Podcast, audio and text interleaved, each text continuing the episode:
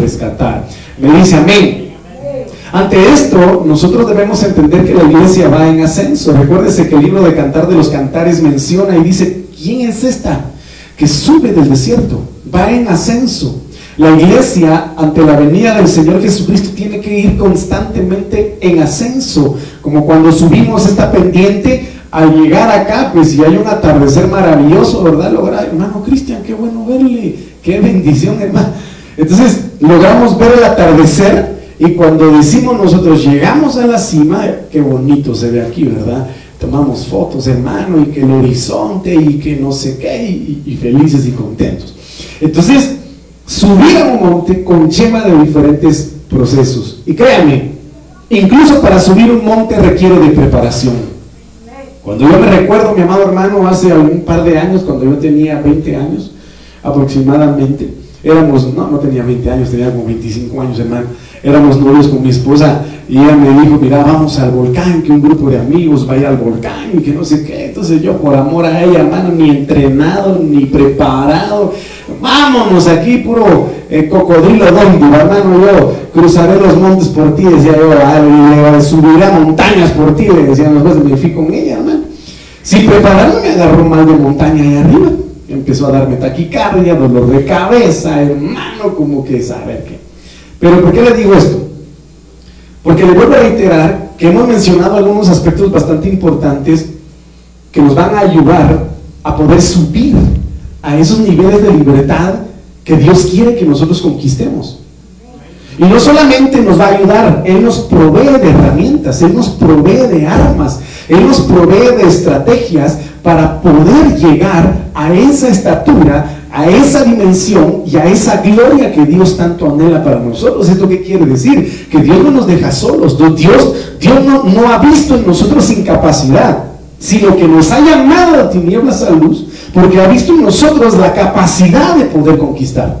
Ha visto en nosotros la capacidad de poder trascender. Ha visto en nosotros esa capacidad de poder vencer. De lo contrario, estaríamos en el mundo estaríamos con los que no conocen al Señor, estaríamos con los que están lejos del Señor. Sin embargo, a pesar de las circunstancias, Dios ha dotado a su pueblo, le ha dotado a su iglesia, eh, hermano, de herramientas, de estrategias, eh, de planes. Por eso la Biblia claramente dice, las armas de nuestra milicia, y habla de milicia, y cuando habla de milicia, habla de batalla, habla de guerras, me dice amén, habla de, armas. Entonces dice, las armas de nuestra milicia no son carnales, sino poderosas en Dios. Y sabemos que Dios es espíritu, por lo tanto las armas que Él nos da son espirituales. Y dice que son poderosas en Dios para qué? Para la destrucción de fortalezas.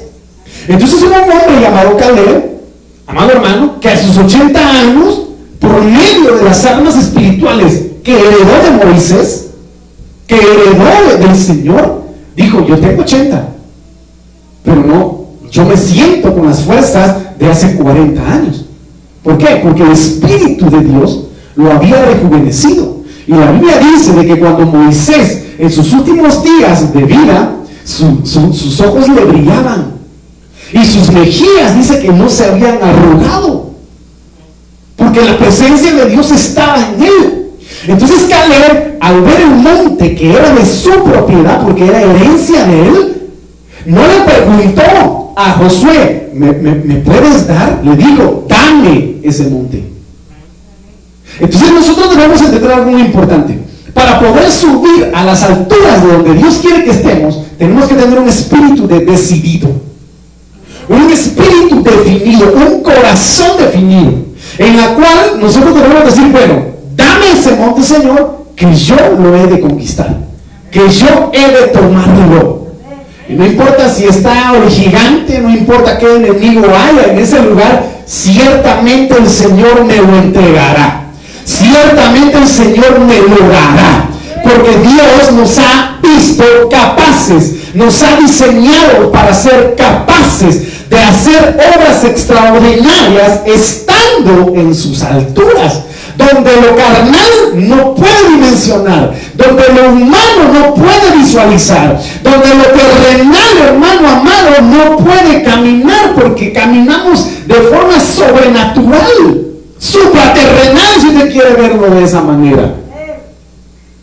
Pero a todo esto, mis amados hermanos, la iglesia debe entender que su dimensión no es dimensión tierra. Usted y yo debemos entender que nuestra mentalidad no debe ser mentalidad tierra.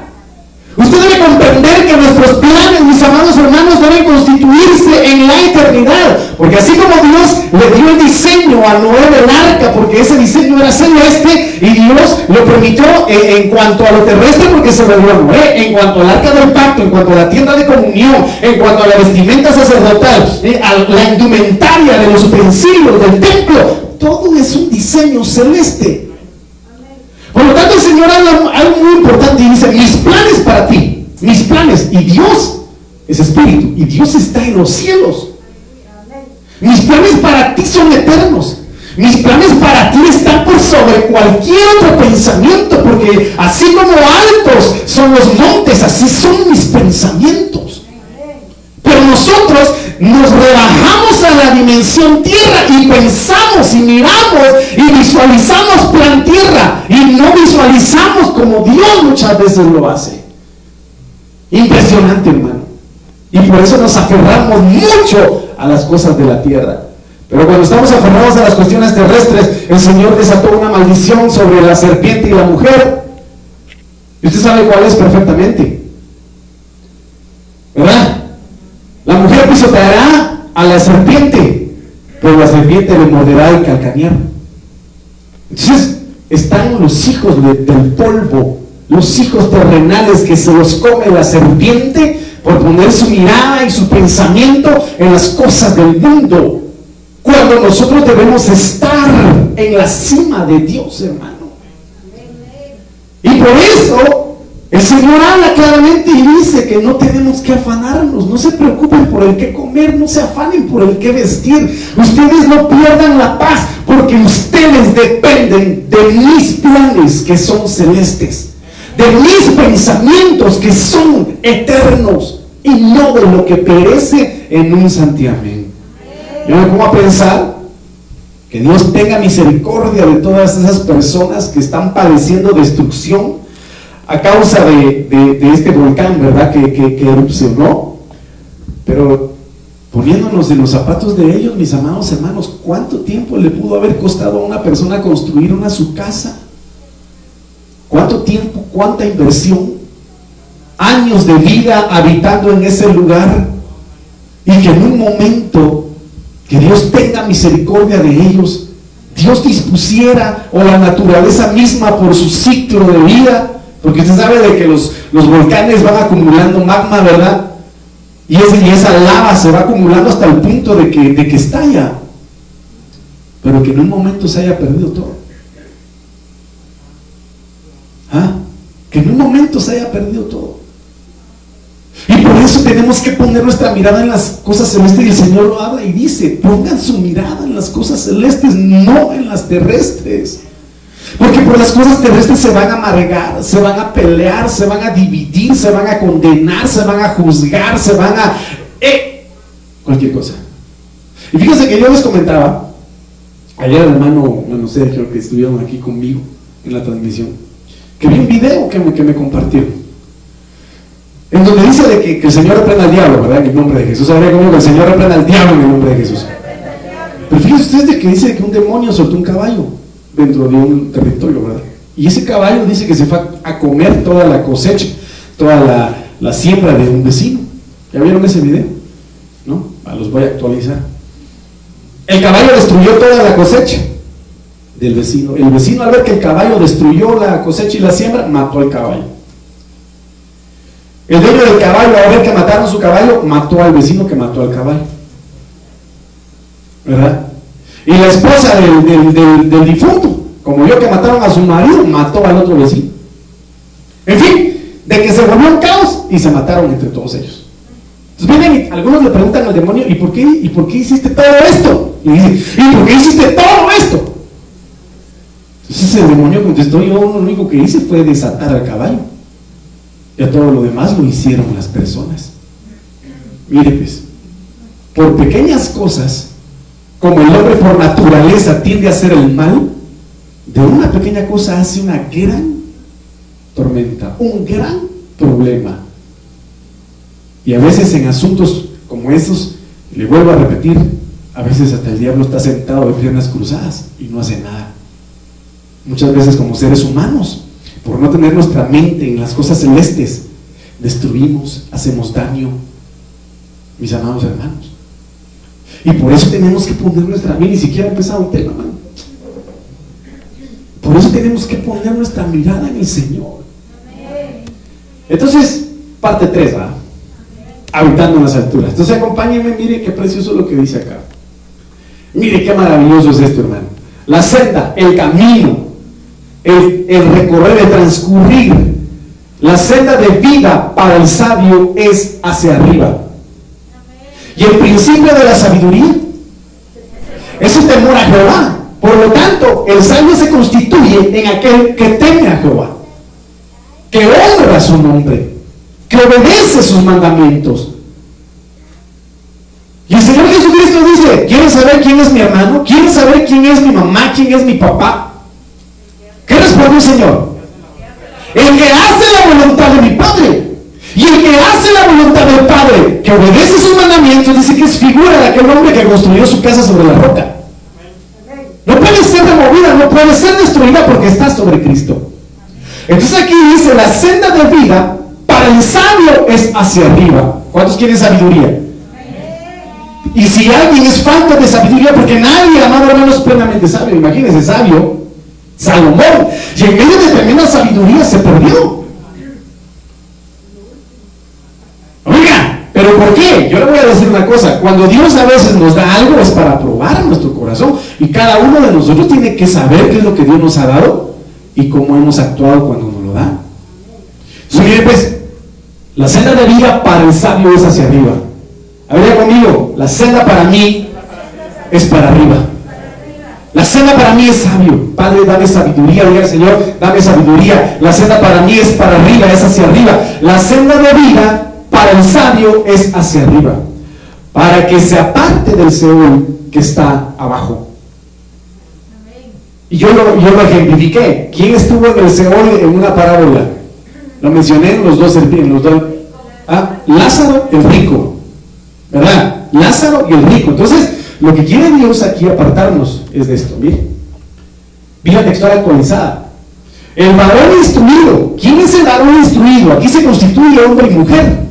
El varón instruido es aquel que tiene la capacidad de sentarse y escuchar, es aquel que reconoce su necesidad de Dios, es aquel que dice, yo necesito escuchar palabra, yo necesito ser lleno de la palabra, yo necesito ser nutrido de la palabra, yo necesito ser instruido.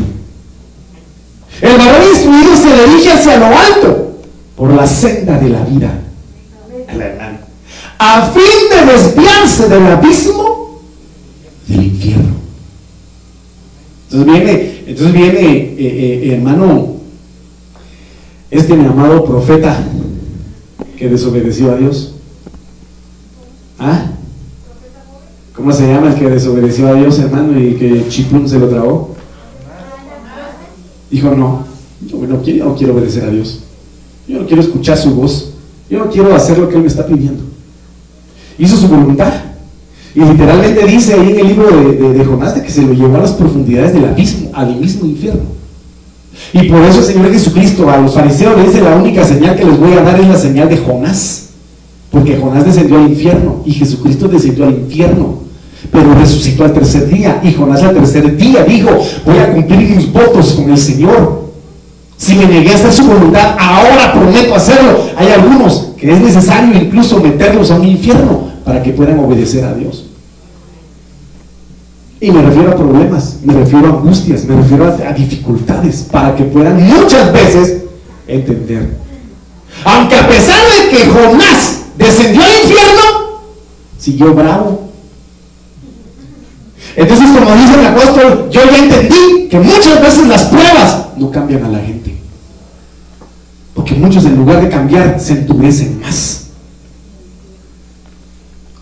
Entonces ahí hay otro problema porque ya está imperando el reino de la iniquidad, porque el alma ya está cauterizada. Señor dice aquí, el varón instruido se dirige hacia lo alto por la senda de la vida. ¿Y quién es la vida? ¿Quién es esta senda? Es Cristo. Yo soy el camino. Yo soy la verdad. Yo soy la vida. Entonces el que es sabio va buscando alcanzar esa altura, esa estatura del varón perfecto, que es Cristo. Porque solo mediante Cristo podemos alcanzar la salvación, ver al Padre, ser salvos y librarnos del, del Seúl, librarnos del infierno. ¿Cuántos quieren ir al cielo? ¿Cuántos al infierno? Ah, yo, yo considero que nadie quiere ir, pero eso cada quien lo decide. Entonces, mire pues, la palabra de Dios para todos dice, el camino de la vida es hacia arriba para el hombre sabio, y así evitar tener que ir hacia abajo. Evitemos ir hacia abajo, hermano. Acuérdate conmigo, Padre, yo voy a evitar con todas las fuerzas de mi corazón ir hacia abajo. Ir de caída en caída. ¿Por qué? Porque Satanás viene de caída en caída. Mientras ustedes echan fuera demonios y todo lo demás, dice el Señor Jesucristo, yo vi a Satanás caer. Oiga, qué, impresionante es esto. Cae únicamente Satanás, pero los hijos de Dios no deben caer. Siete veces cae el justo, pero también el Señor lo levanta. Por lo tanto, nuestra posición no es de caídos y que el Señor reprenda al diablo. Nuestra posición es estar, estar de pie. Porque el Señor le dijo a Josué, nadie podrá doblegarte. Nadie podrá hacerte frente. Porque así como estuve con mi siervo Moisés, así estaré contigo. Ahora conmigo mi diseño no es estar caído. Ahora conmigo mi diseño no es estar caído. Mi diseño es estar de pie, declarar victoria a pesar de cualquier circunstancia, declarar en victoria a pesar de cualquier circunstancia. Dios habla hoy, mire, a mí me gustó mucho, por eso lo puse en rojo, usted lo puede ver ahí. El camino de la vida va cuesta arriba. ¿Qué, qué, puede entender usted eso, hermano?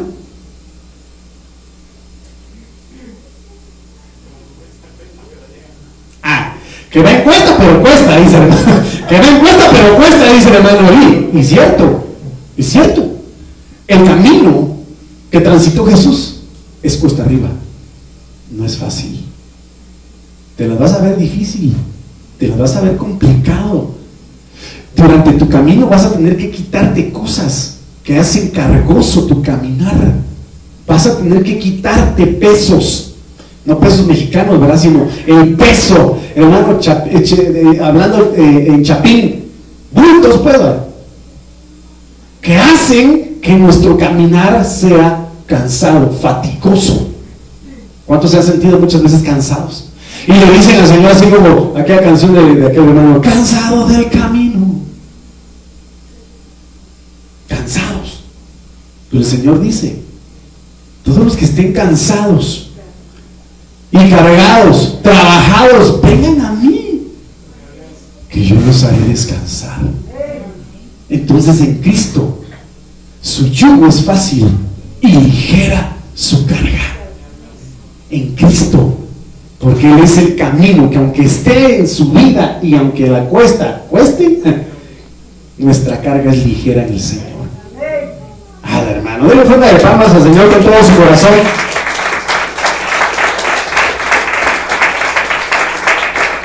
Lo que le voy a leer es una de las traducciones que dice la Biblia. ¿Me dice amén? La traducción del lenguaje actual. Miren lo que dice ahí. Claro, no puede cantar más el gallo. Los sabios van rumbo al cielo. ¿Cuántos sabios hay acá? Digan amén los sabios. Digan los sabios. ¿Los tontos a dónde van? ¿Qué dice ahí? ¿A dónde van los, los tontos? Miren, hermano. Los sabios van rumbo al cielo. Los tontos rumbo a la muerte, rumbo al infierno. Qué tremendo, hermano. Pero gracias a Dios nosotros ya salimos del círculo de los tontos, ¿verdad? Gracias al Señor fuimos iluminados con su palabra. Y su palabra nos ha traído libertad. Y su palabra nos ha traído redención.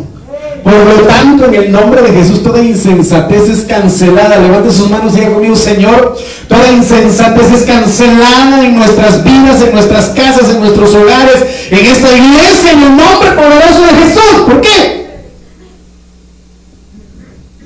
Porque necesitamos ir hacia arriba. Entonces mire lo que dice acá el Señor. Jeremías 21.8. Y dirás a este pueblo, y el Señor habla y le dice a este pueblo, a esta iglesia Shekina, así dice el Señor. He aquí pongo delante de vosotros el camino de la vida y el camino de la muerte. ¿Cuál quiere escoger usted, mi hermano? Escoja a Cristo. Mi hermano, escojamos a Cristo. Escojamos a Cristo. Entonces, el Señor nos pone aquí el libre albedrío. En, ese, en esas alturas, a las alturas a donde vamos está la vida. Porque con qué se encontró Lot en las llanuras, en la parte baja, ¿con qué se encontró Lot? Con la perdición y con la destrucción, con la muerte. Y créanme, yo no sé que a veces la lucha del mundo, la carne y el alma eh, nos afecta, porque no dejamos de ser seres humanos. Que en algún momento el enemigo viene y trata la manera de estorbar y con una actitud aquí, con una actitud allá, que eh, las cuestiones del, mundo nos atraen y decimos, no, yo no quiero ir a la iglesia, porque prefiero ir al cine prefiero ir aquí. Hermano, buscar al Señor cuesta.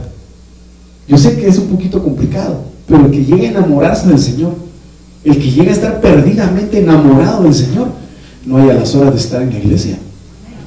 No hay a las horas, le pican los pies, la panza, hermano, como si tuviera piojos y ya quisiera estar en la iglesia, ya quisiera yo estar en la iglesia, porque se ha enamorado del Señor. Enamórate del Señor. Enamorémonos del Señor apasionadamente, mis amados hermanos, enamorémonos de Él. ¿Cuántos se quieren enamorar de Él? Enamorémonos de Él. ¿Sabe por qué? Porque Él está enamorado de usted. ¿Usted está enamorado del Señor? Él está enamorado de su amada. Él está perdidamente enamorado. Lo vamos a ver más adelante. Qué impresionante es esto. ¿Saben lo que dice el libro de Proverbios 6:23? Le mencioné al principio que el Señor nos dota de herramientas para poder llegar a esas alturas. Y estas son herramientas, armas que el Señor nos da. Porque el mandamiento es lámpara. Número uno, mandamiento, lámpara. Enseñanza, luz. Camino de vida, las reprensiones de la instrucción. Tres preciosas cosas que el Señor nos da. Número uno, mandamiento, enseñanza y reprensión. ¿Para qué? Para poder ser salvos. ¿Para qué? Para poder llegar a esa estatura, a esa altura, a esa dimensión a la cual Dios nos quiere llevar. Miren, se lo va a ver en diferentes versiones. La Biblia Carcolúnica dice, porque antorcha es el mandato y luz la disciplina. Y camino de vida la corrección que te enseña.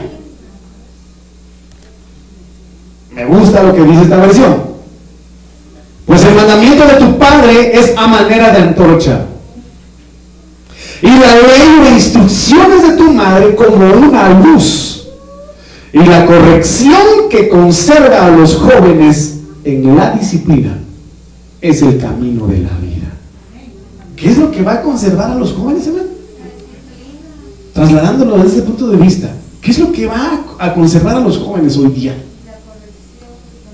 Ay, no, pastor, disculpe, lo que pasa es de que yo, algunos, pues gracias a Dios, criaron a sus hijos sin tener que darles, ¿verdad? Porque solo les hablaban y gracias a Dios entendían. Pero hay algunos hay que, hay que darles para que puedan entender. Y algunos dirán, a mí no me gusta que ese pastor me diga, yo siempre lo he dicho, ¿verdad? a mí no me gusta que me diga ese pastor qué es lo que tengo que hacer en mi vida. Me cae mal. No quiero que me diga qué tengo que hacer. Bueno, la corrección conserva. Y yo digo, en este camino hacia, la, hacia esa dimensión que Dios quiere, eh, eh, amado hermano, llevarnos, nos instruye, nos enseña. ¿Por qué? Porque se constituye en lámpara y en luz.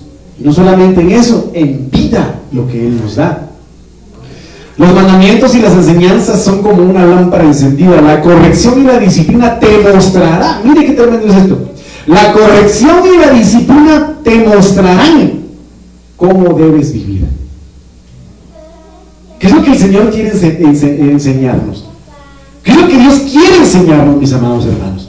Vamos cuesta arriba. Sí, vamos cuesta arriba, pero en ese proceso cuesta arriba, el Señor quiere enseñarnos cómo vivir. Que cuesta, sí, pero yo te voy a enseñar cómo hacerlo. Yo te voy a instruir, te voy a dar a conocer la forma de cómo puedes subir, de cómo vas a hacerlo. Y una de las formas que el Señor le, mostró a Abraham es adoración. Sube a adorar, sube en la obediencia, sube, sube en la obediencia. Me dice a mí. Entonces, número uno, mire pues, mandamiento. Número dos, lámpara, enseñanza, luz, viva y reprensiones. Mandamiento del Hebreo 46-87, mitzvah.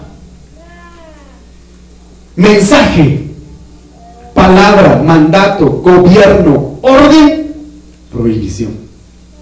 Y aquí es donde chocamos a veces, hermano. Aquí chocamos. ¿Por qué? Pobre de mí, dice Pablo. ¿Quién pudiera liberarme de este cuerpo de maldad? Porque queriendo hacer lo bueno, no lo hago. Mas lo malo que hay en mí, eso es lo que hago.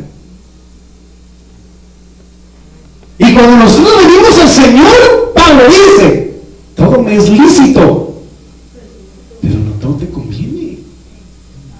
Ese Señor cuando venimos a Él empieza a decir, mira, yo te prohíbo esto porque el Señor le puso límites a las doce tribus de Judá. Les puso sus límites. Y los límites son prohibiciones.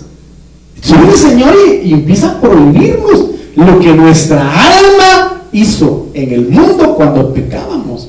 Te prohíbo maldecir. Porque estás llamado para hacerme, para heredar bendición. Te prohíbo mentir. Porque el padre de toda mentira es el diablo. Te prohíbo codiciar. Porque la codicia te puede orillar a cosas peores. Y, empieza el Señor a manifestar las prohibiciones. Sin embargo, las prohibiciones están establecidas. Pero el punto está en cumplirlas. Entonces, ¿por qué, amado hermano, el mandamiento del Señor es importante? Porque viene a poner orden en nuestras vidas. Y el orden es lámpara. Mire qué impresionante es esto. El orden es lámpara. Del Hebreo 52, 16, mir, que significa destellar o candelabro. Y en el Nuevo Testamento, en el libro de Apocalipsis, ¿quién es el candelabro? ¿Ah? Hermano, ¿Quién es? El candelabro en sí es Cristo. En sí el candelabro es Cristo. Y las siete luces, mis amados hermanos, son los siete espíritus que habitaron en él en Isaías 11. Entonces, el Señor en el libro de Apocalipsis nos dice, mira de dónde has caído, porque si no te arrepientes, vendré a ti y quitaré tu candelabro de su lugar, quitaré mi presencia, quitaré mi espíritu de tu corazón, de, su lugar. Entonces, el mandamiento, su mensaje, su palabra, su mandato, desata a su espíritu, activa su espíritu en nuestro caminar. Enseñanza del Hebreo 84-51, Torah, precepto, estatuto, dirección, ley. Esto tiene su raíz en el Hebreo 33-84, Yara, que significa propiamente fluir como agua, llover y saciar. Recuérdense que el libro de Deuteronomio, capítulo 32, dice, caerá mi enseñanza como lluvia. Entonces esto es maravilloso, mi amado hermano. La enseñanza debe fluir Estando nosotros en búsqueda del Señor, pretendiendo permanecer en sus alturas, debemos aceptar sus mandamientos para que sean lámpara en ese nuestro caminar. Su enseñanza fluye en nuestro, en nuestro ser, mi amado hermano, a manera de limpiarnos y la luz pueda iluminar en, nuestro sendero. Cuando habla de luz del Hebreo 2.16, or significa iluminación. Mire qué tremendo es esto, felicidad. Algunos ya perdieron la felicidad, el deleite de escuchar palabra. Ya perdieron el deleite de buscar a Dios. Perdieron el deleite, amado hermano, de buscar su presencia. ¿Por qué? Porque hicieron a un lado su enseñanza. Por lo tanto, el Espíritu de Dios, que es lámpara, dejó de, de iluminarlos, de estar encendidos en sus corazones. ¿Y por qué? Porque dejaron de escuchar los mandamientos del Señor. Y van descendiendo, y van cayendo. En lugar de subir, van descendiendo. Entonces la luz es ah, provocada por la enseñanza del Señor. Y dice que viga son las reprensiones. Cuando habla de vida del Hebreo 24, 16, Jai significa fuerte. Mire qué precioso es esto. Fuerte significa hambre, ser viviente, sustento, avivar, conservar, guardar, infundir, reanimar, resucitar, salvar y sanar. ¿Y qué es lo que nos va a salvar? ¿Qué es lo que nos va a resucitar? Las reprensiones del Señor. Porque la reprensión del Hebreo 84, 36 porque ja significa corrección, razonamiento y razonar. Y el Señor en el libro de Isaías dice, razonemos, pongámonos a cuentas. Si sus pecados son como el rojo carmesí, yo los voy a limpiar, pero razonemos pues, platiquemos pues, negociemos, dice el Señor. Pongámonos de acuerdo. Si sus pecados son como la grana, yo los dejaré blancos como la ¿Qué preciso es esto? Cuando nosotros llegamos a entender esto, mis amados hermanos, las reprensiones del Señor nos resucitan. Tu vara y tu callado me infunden aliento. Aunque me duela, yo sé que por amor me corriges. Me infunde aliento. Así que yo lo exhorto a seguir adelante esta preciosa noche, mi amado hermano entonces, miren lo que dice en relación a los estatutos y la ley del Señor, Salmo 19, 7. La ley del Señor es perfecta. Vería conmigo, la ley del Señor es perfecta. ¿Por qué? Restaura el alma. ¿Cuántos anhelan ser restaurados?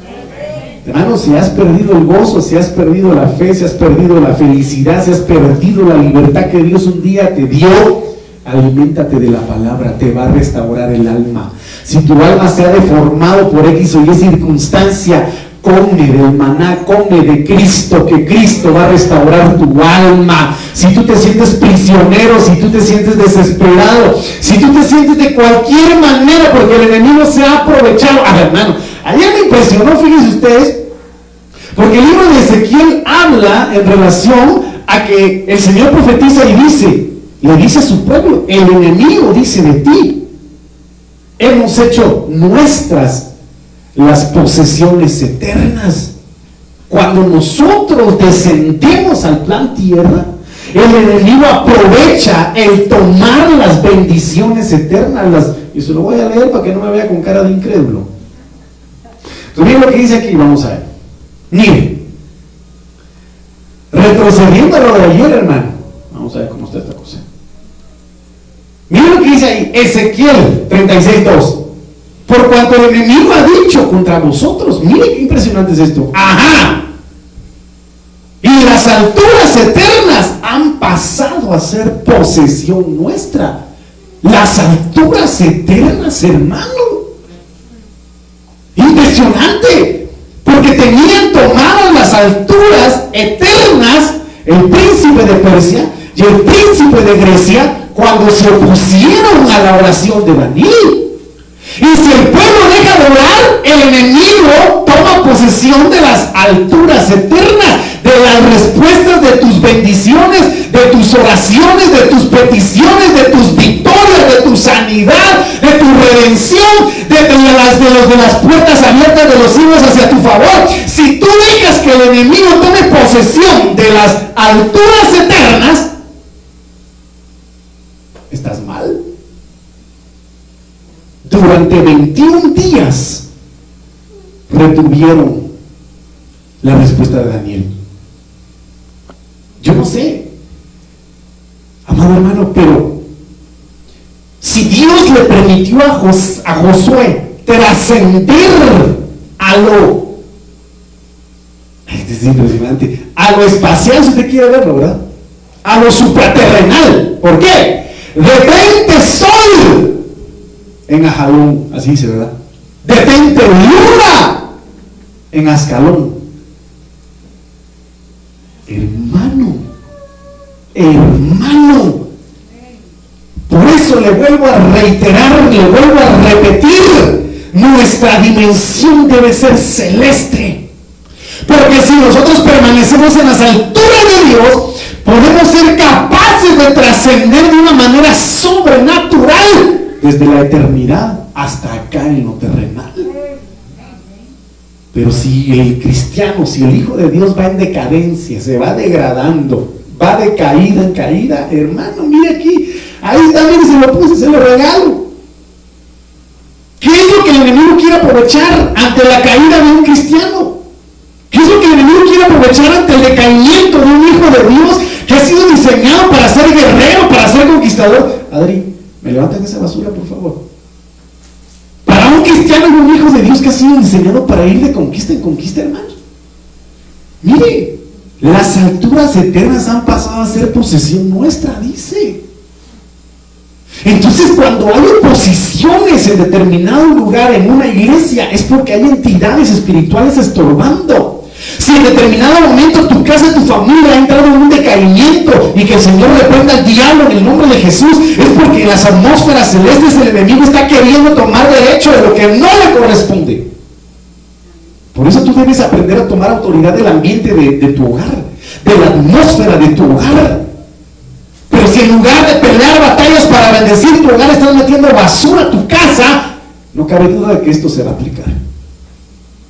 Y entonces aunque ores y aunque ores vas a sentir que tu oración pesa, que tu oración no pasa, que tu oración no trasciende y que no eres escuchado por Dios. ¿Por qué? Porque las atmósferas están tupidas de parte del adversario. Ay, hermano. Eso se lo puse para que me creyera. ¿Dónde me quedé? Entonces necesitamos que el Señor restaure nuestra alma necesitamos que el Señor restaure nuestra autoridad de las atmósferas espirituales y celestes para poder arrebatar lo que es nuestro.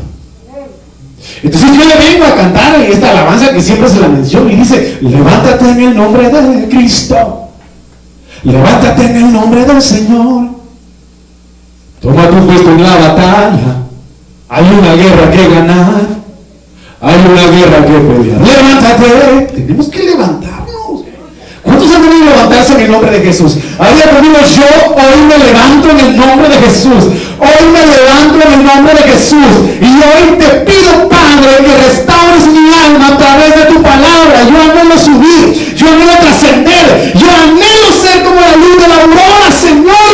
Y te pido, restaura mi alma a través de tu palabra. De una de palmas al Señor.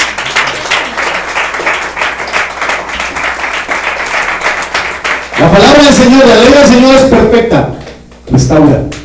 Su testimonio es seguro, no es ambiguo, no causa duda, no causa incertidumbre. Hace sabio al sencillo. Hace sabio al ignorante. Por eso dice la Biblia, he aperturado, hay una senda llamada senda de justicia, en la cual ni el más sencillo, porque ahí dicen, ni el más tonto se pierde. Qué tremendo Los preceptos del Señor son rectos, que alegran el corazón. Que el Señor alegre tu corazón esta noche, mi hermano quite toda amargura, quite todo odio, quite todo resentimiento, quite todo dolor, sea arrancado en el nombre de Jesús. Pero mientras adorábamos, el Señor me hablaba, mi hermano, y me hacía, me, hacía, eh, eh, ¿cómo se llama? Escuchar su voz. Y me decía, hay alguien aquí que quiere retroceder. Hay alguien aquí que se quiere volver atrás. Dile que no vuelva atrás. Dile que no se vuelva atrás es a un varón. No sé, no, sé quién seiga, diría el, el, huiteco. Pero no nos volvamos atrás. No nos volvamos atrás. Ya sabemos que la senda de vida para el sabio es hacia arriba, para salvar su alma del Seúl. Me dice amén. Entonces los preceptos del Señor son rectos. Tenemos herramientas, hermano, mandamientos, tenemos reprensión, Amén. Tenemos el mensaje del Señor, sus preceptos que alegran el corazón. El mandamiento del Señor es puro, que alumbra los ojos. Entonces, mire, pues, Mateo 7:14. porque estrecha es la puerta y angosta la senda que lleva a la vida. ¿Hacia dónde va la, senda del sabio? Hacia arriba. Hacia arriba. Porque estrecha es la puerta y angosta la senda que lleva a la vida, que es Cristo. Oiga, y pocos son los que la hallan. ¿Qué quiere decir eso? Que andan muchos afuera. ¿Dónde está la puerta de la vida? ¿Dónde está? No la encuentro, no la veo. ¿Cómo es? Quiero palparla, pero no saben dónde está.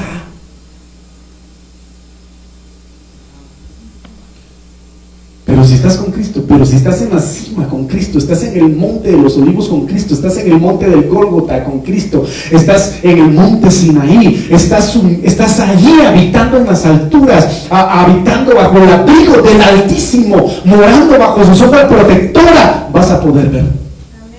Te van a revelar a Cristo, te van a revelar la puerta de la salvación y no solo eso, sino las estrategias, como lo dije al principio, y las herramientas para poder llegar y para poder entrar. ¿Cuántos me dicen amén? Miren lo que dice acá, Mateo 19, 24, y otra vez os digo que es más fácil que un camello pase por el ojo de una aguja que un rico, que el que es, que, que el que un rico entre en el reino de Dios. Entonces hay cosas que tenemos que quitarnos porque hay algunos que, pues, hablando de riquezas materiales, dejando eso a un lado, pero los que tienen riquezas, es que aquel, por ejemplo, una riqueza que no es agradable delante del Señor, es el orgullo. Y vimos el día de ayer que la soberbia no permite que subamos a las alturas del Señor. más un hombre orgulloso, soberbio, amado hermano, se estaba privando de su sanidad por ser así. Entonces tenemos que pedir al Señor que cancele de nosotros todo aquello que no le agrada. Entonces miren lo que dice Salmos 16, 11. En el camino del Señor nos abre el entendimiento a través de su sabiduría, a través de su palabra, de su mandato, de su ley. Me darás a conocer la senda de la vida. En tu presencia hay plenitud de gozo. En tu diestra deleites para siempre. Entonces pidamos al Señor, dame a conocer la senda de la vida. Cuando habla de dar a conocer del hebreo 30-45 da significa mostrar. Que tenemos que decir, Señor, muéstrame a Cristo. Ayúdame a comprender a Cristo. Ayúdame a descubrir a Cristo. Ayúdame a hallar a Cristo. Ayúdame eh, eh, a llegar a Cristo. Ayúdame a que Cristo se manifieste en mi vida. Señálame a Cristo. Ayúdame a ver a Cristo. Y si en dado momento, y si, y si, y si a partir de hoy cambiamos nuestra oración durante unos días, hermano, no le voy a poner la oración peligrosa, no se preocupe, porque algunos pasamos la zaranda y gracias a Dios sobrevivimos. Pero si de, ahora, si de ahora en adelante le decimos al Señor, ayúdame a conocer a Cristo.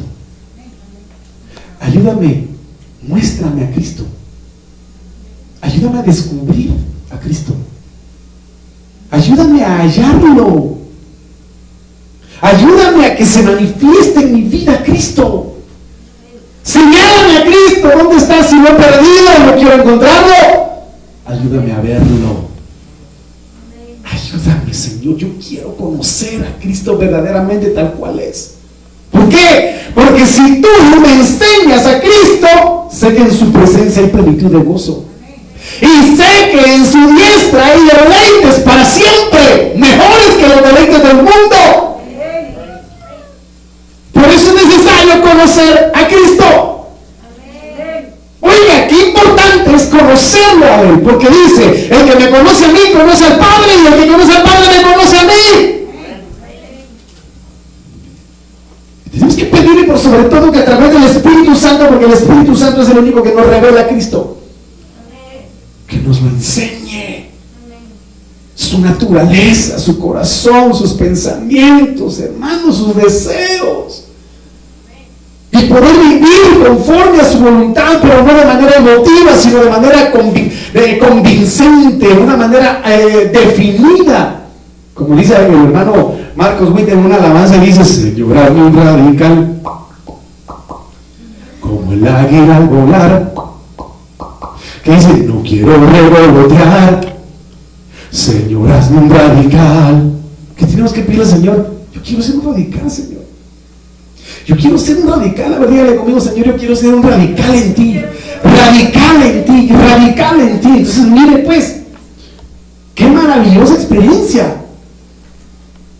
Lucas 9, 8, 9, 28 al 29. Y como ocho días después de estas palabras, Jesús tomó consigo a Pedro, a Juan y a Jacobo, el círculo íntimo de Jesús. Y subió al monte. ¿A dónde subió Jesús? Al monte. ¿Y quiénes subieron con él? Pedro, Juan y Jacobo. Estaban orando con él. Oiga, subieron al monte a orar. Orar, adorar. Amén. Mientras oraba aquí Jesús, la apariencia de su rostro se hizo otra. Le brilló. Y su ropa se hizo blanca y resplandeciente. ¿Dónde? Cuando subieron al monte. Y aquí dos hombres hablaban con él. ¿Quiénes eran estos hombres? Moisés y Elías. Moisés representando la ley. Elías representando a los profetas. Y el Señor Jesucristo dijo, no crean que yo he venido a abolir la ley, ni a los profetas. He venido a cumplir la ley y a los profetas. ¿Saben qué impresionante es esto? ¿Quiénes aparecieron en gloria? Es, impresionante, hermano, yo me emociono. Hablaban,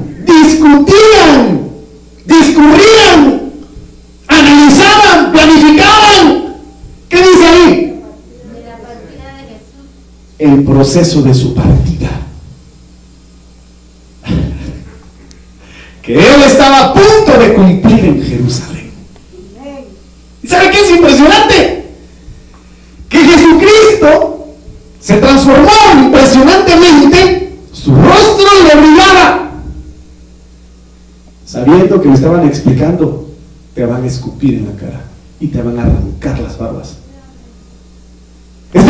La forma en que iba a morir que sus vestiduras blancas resplandecientes en ese momento iban a ser arrancadas de su cuerpo. Pero sabe a lo que voy. Esa es la experiencia que tuvieron estos hombres cuando subieron al monte. Cuando nosotros nos despojamos de nuestra humanidad y dejamos a un lado ese peso que no nos permite subir a donde el Señor anhela que estemos. Nos perdemos de tantas preciosidades del Señor. Y por eso se lo mencioné con anterioridad, me darás a conocer la senda de la vida en tu presencia y plenitud de gozo. Yo no sé si, ¿qué haría usted si usted hubiera, hubiera estado ahí, hermano? Pastor, pastor, una foto para el Face. Porque eso fue lo que hizo Pedro, Jacobo y Juan. Permítenos hacer una enramada pensando en lo terrenal. Pensando en lo, en lo terrenal. Pero mire, hermano, ver a Elías, haber visto a Moisés. ¿De qué nos perdemos por no subir a esas alturas donde Dios quiere que estemos? Y queremos únicamente satisfacer, dormir, ver tele, estar en el teléfono, pasear, fiestas, parrandas, películas. Perdemos tanto tiempo y después andamos pidiendo al Señor por un milagro. Pero el Señor dice, pero durante mucho tiempo he puesto delante de ti el camino de la vida. Pero decidiste irte por el camino de la muerte. Ah, ¿Y sabe qué? Mientras pueda ser hallado, busquémoslo. Buscadme y viviréis, dice el Señor. ¿Cuánto tiempo me queda? Eso. Entonces, mire pues lo que dice acá, hermano. Me voy a, me voy a saltar esto. Ah, no me conozco. Estando en las alturas tenemos la capacidad de destruir al enemigo. También lo que dice 2 Samuel 22, 34. Él me ayuda a cortar, a correr más rápido como una gacela y me mantiene firme aún en los lugares más altos. Él me prepara para la guerra, le les da fuerzas a mis brazos para que puedan lanzar dardos poderosos, figura de la palabra. Dios mío, me has dado el escudo de tu salvación, que es la fe, y me has ayudado a prosperar. Tú me ayudas a correr más rápido y le das fuerza a mis piernas. Así puedo perseguir y destruir a mis enemigos. no descansaré hasta derrotarlos. Porque es que a David le era fácil destruir a sus enemigos, hermano. Porque permanecía en esa atmósfera de gloria. Y miren lo que dice acá en 1 Samuel 5, 18, 25. Entonces los filisteos avanzaron y ocuparon el valle de Refaín. Por eso David consultó al Señor. ¿Por qué David tenía victoria a sus enemigos? Ah, ¿qué quiere decir eso? Oraba. ¿Qué quiere decir eso? Buscaba una unción profética, buscaba un profeta, buscaba el asesoramiento del Señor para sus decisiones, para sus batallas. ¿Tú consideras al Señor en medio de tus batallas? Le dice Señor, Señor, ¿qué puedo hacer en este caso? ¿Me conviene? ¿No me conviene? ¿Qué dice usted, jefe? ¿Qué dice usted, Señor? ¿Qué dices tú, Padre? y le preguntó, ¿puedo atacar a los filisteos? Le preguntó al Señor, ¿puedo hacer esto? ¿Puedo hacer lo otro? ¿Puedo aquí? Obviamente lo de Betsabé, si no le consultó nada, nada, porque estaba en pecadote. Pero mire pues, ¿puedo atacar aquí? ¿Puedo atacar allá? ¿Tú crees conveniente que haga esto? Mire qué tremendo es esto. Me dará la victoria sobre ellos y el Señor le respondió. Si tú subes al monte de la oración, si tú subes al monte para que te, sea revelado, el Señor te va a dar directrices. Te va a decir qué hacer, cómo atacar. Sí, le digo Señor, atácalos porque te daré la victoria sobre ellos. David llegó a Baal por así y ahí lo venció. Por eso dijo, como un torrente de agua, el Señor me ha abierto paso entre mis enemigos. Al hermano, que el Señor como un torrente de agua abra paso en medio de tus enemigos. En el nombre de Jesús. Y llamó a aquel lugar Baal Perasima de más los filisteos dejaron abandonados sus ídolos y David y sus hombres lo recogieron, pero los filisteos volvieron a ocupar el valle de Refaim. Así que, Dios, eh, así que David consultó al Señor, mire, por segunda vez, y el Señor le contestó, no los ataques de frente. Estrategias. Sino rodealos. Y atácalos por la retaguardia cuando llegues a los árboles de bálsamo. Cuando escuches el ruido de pasos por encima de las copas de los árboles, discernimiento. Lánzate al ataque, porque eso significa que yo voy delante de ti para herir de muerte al ejército filisteo.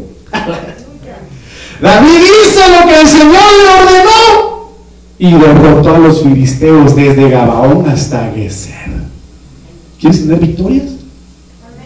¿Quieres destruir a tus enemigos? Sube a las alturas de Dios y el Señor te va a hablar.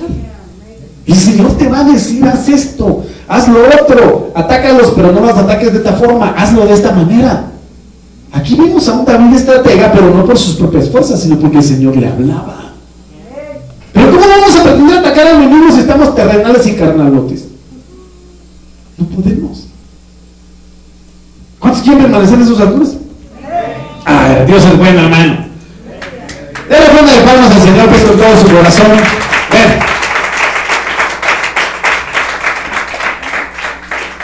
En las alturas de Dios tendremos paz y reposo. El dominio y el temor pertenecen a él, Jobs 25.2. Él hace el shalom en sus lugares altos. La Biblia diga, yo termino con esto para ya culminar. Dios es poderoso e infunde temor. Solo de imaginarme el versículo donde, ¿qué tienes contra nosotros, Jesús de Nazaret? Hijo del Dios altísimo, que vienes a atormentarnos antes de tiempo. Infundía temor, solo su presencia ante sus adversarios. Poderoso es el Señor. Dios es poderoso y infunde temor. Él pone orden, paz, sinónimo de orden, en las alturas de los cielos. Y termino con esta nácar colunga. Suyos son el poder y la majestad. Y establece la paz en sus alturas. ¿Cuántos quieren la paz del Señor? Permanezcamos en sus alturas, hermano. Dígale, Señor, yo quiero esa paz que solo tú puedes dar. Yo quiero esa paz que solo tú puedes dar. Yo solo quiero vivir en paz y en reposo, Señor, estando en tu presencia. Yo te lo pido con todo mi corazón. Denle ofrenda de palmas al Señor con todo su corazón. Si alguien nos está viendo por ahí, que Dios lo bendiga en el nombre poderoso de Jesús. Póngase de pie, mi amado hermano.